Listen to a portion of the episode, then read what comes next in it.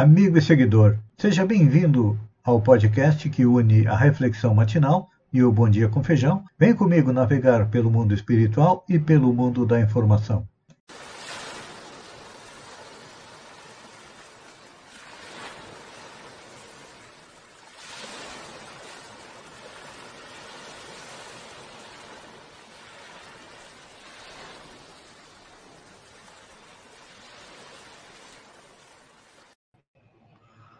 Olá, amigo e seguidor.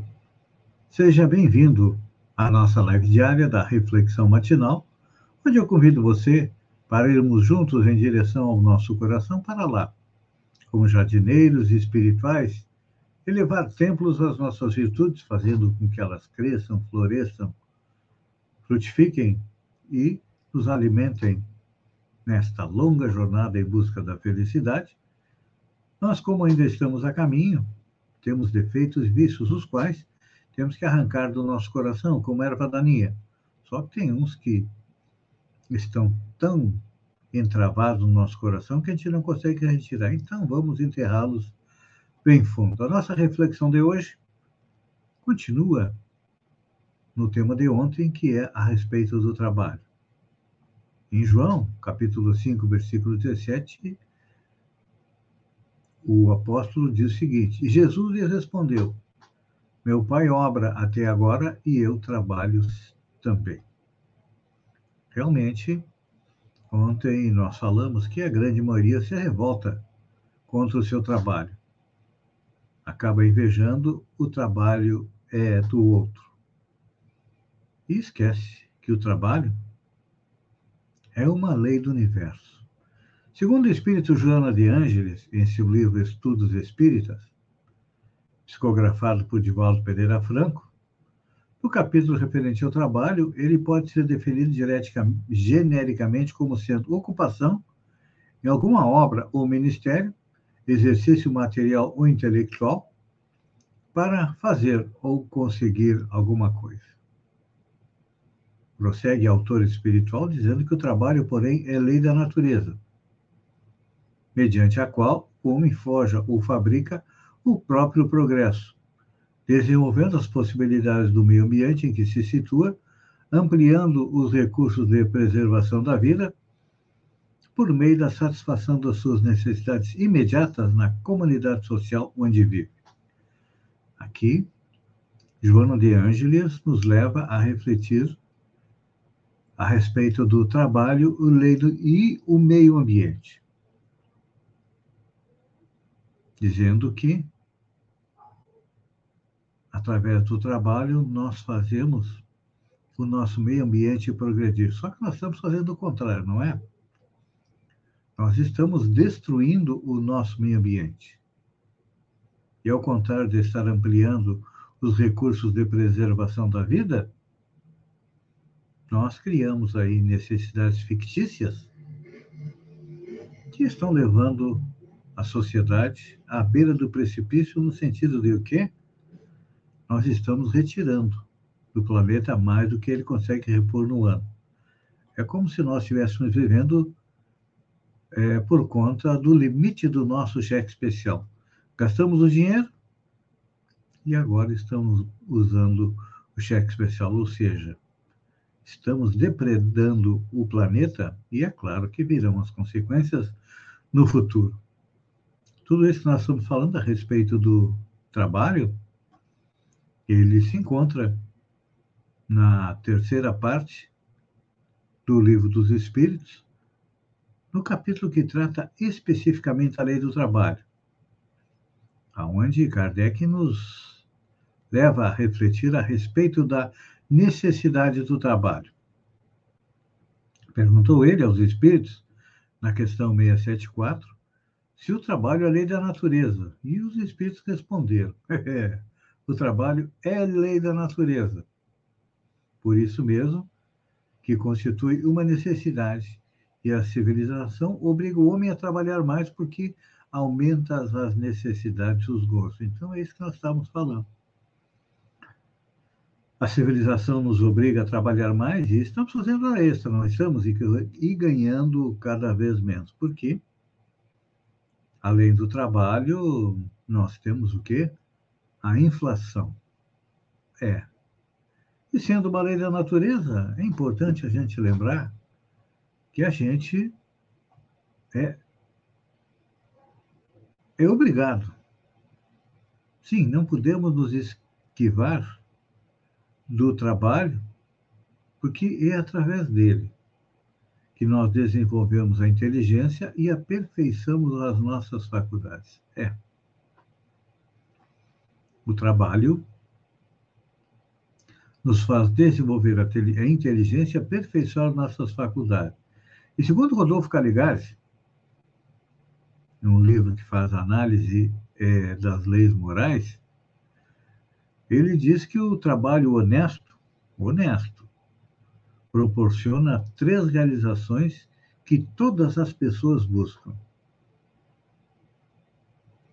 Primeiro, o trabalho fortalece o sentimento de dignidade pessoal. Ele melhora a nossa autoestima, porque nós percebemos que estamos produzindo é alguma coisa.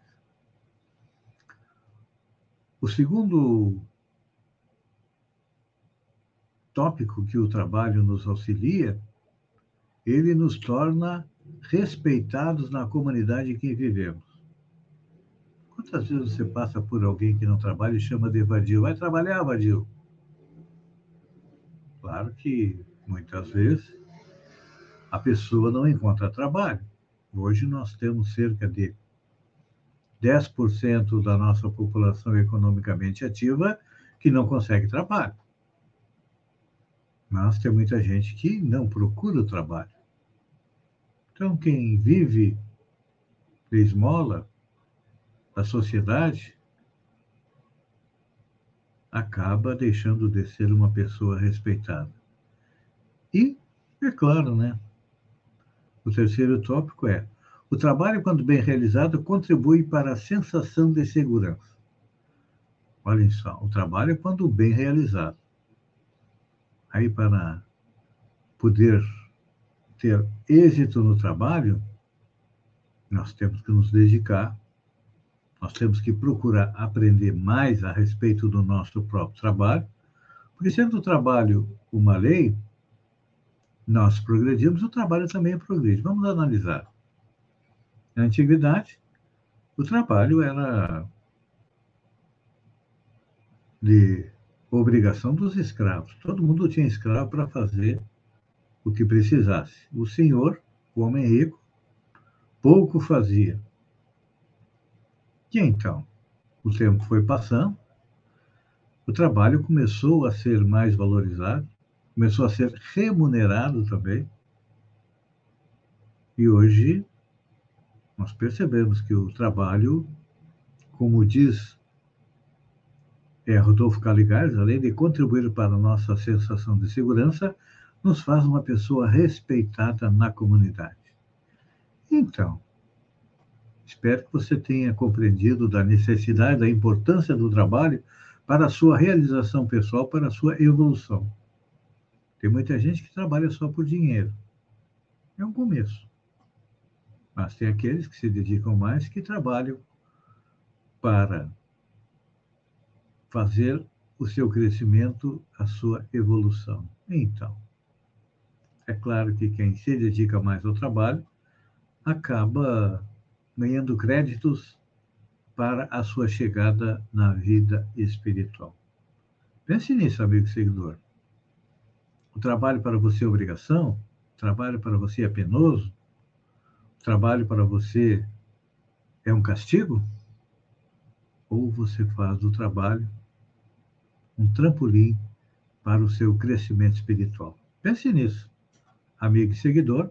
Enquanto eu agradeço a você por ter estado comigo durante esses minutos, fiquem com Deus e até amanhã, no amanhecer, com mais uma reflexão matinal. Um beijo no coração e até lá, então.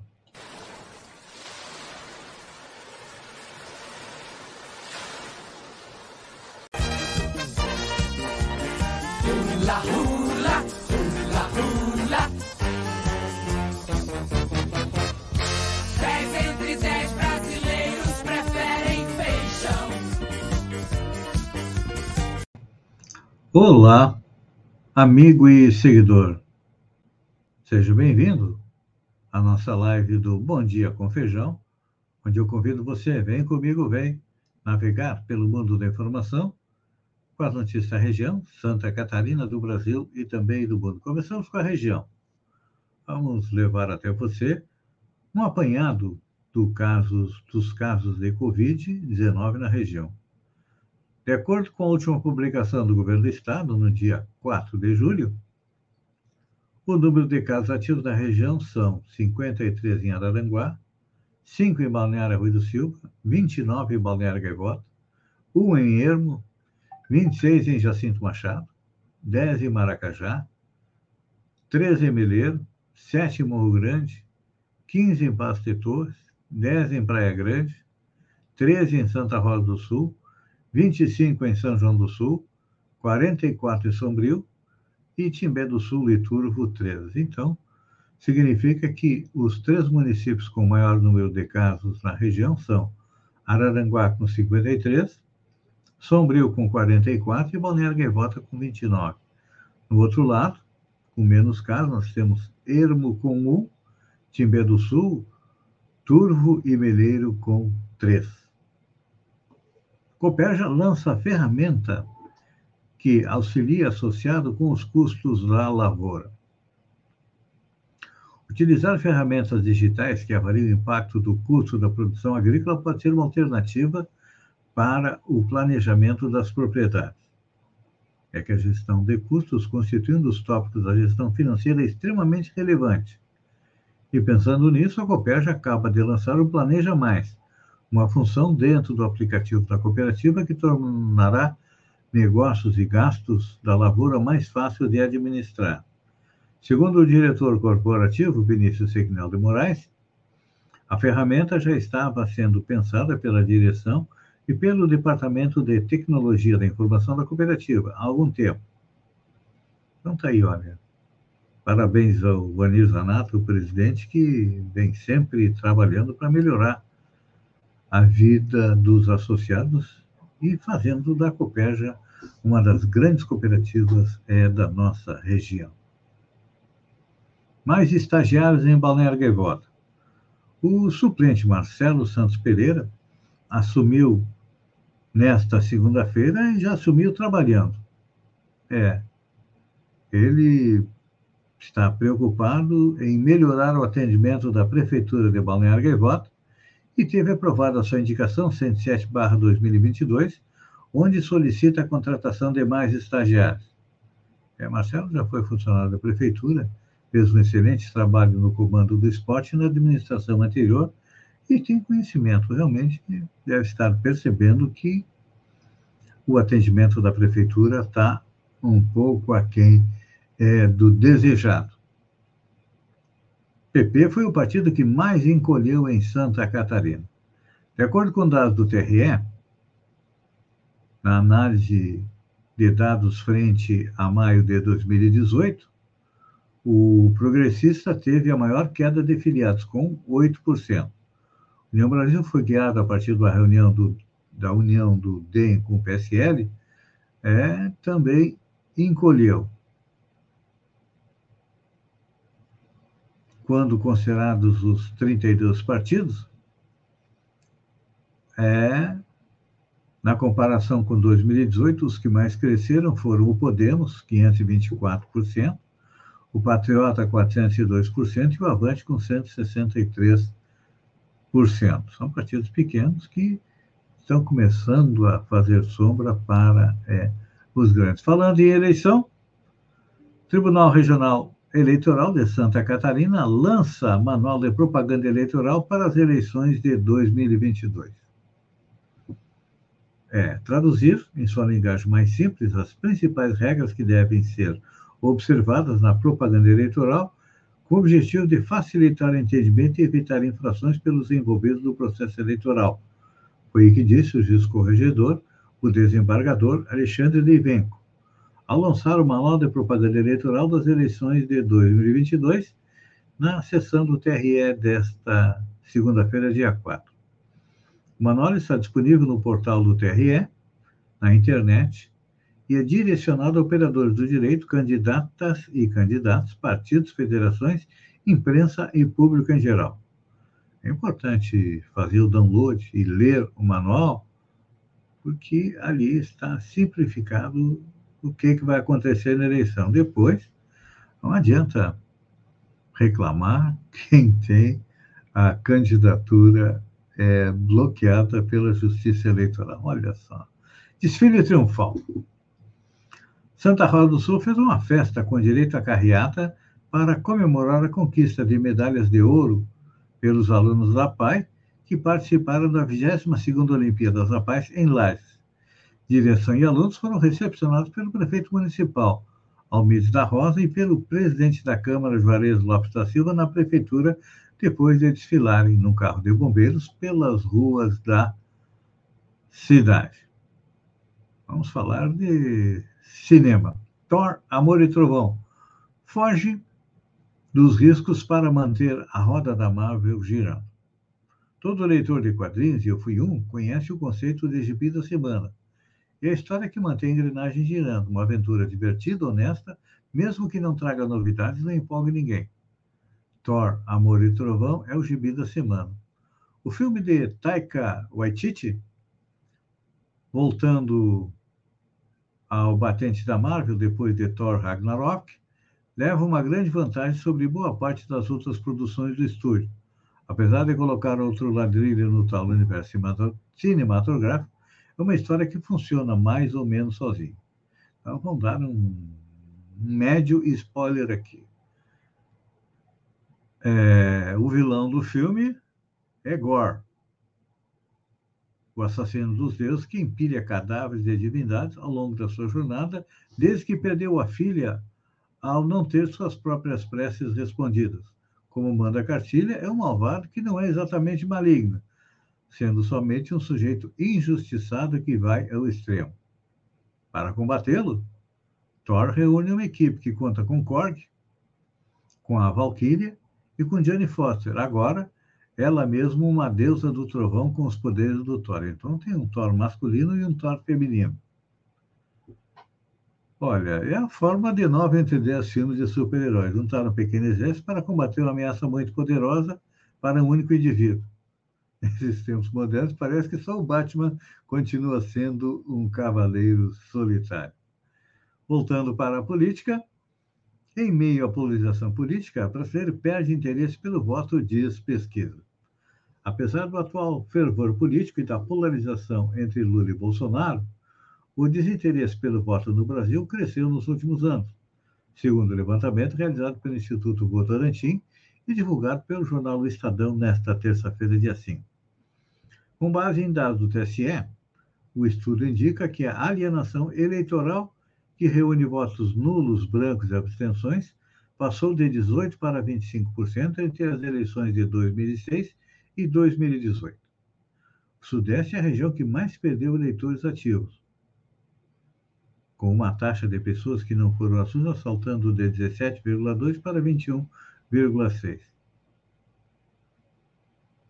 É, é importante a gente lembrar que no Brasil o voto é obrigatório e a taxa de comparecimento às urnas permanece próxima de 75%. E que realmente, olha, quando a gente analisa não só o perfil, mas o currículo histórico do, dos candidatos a presidente, é difícil escolher um bom candidato.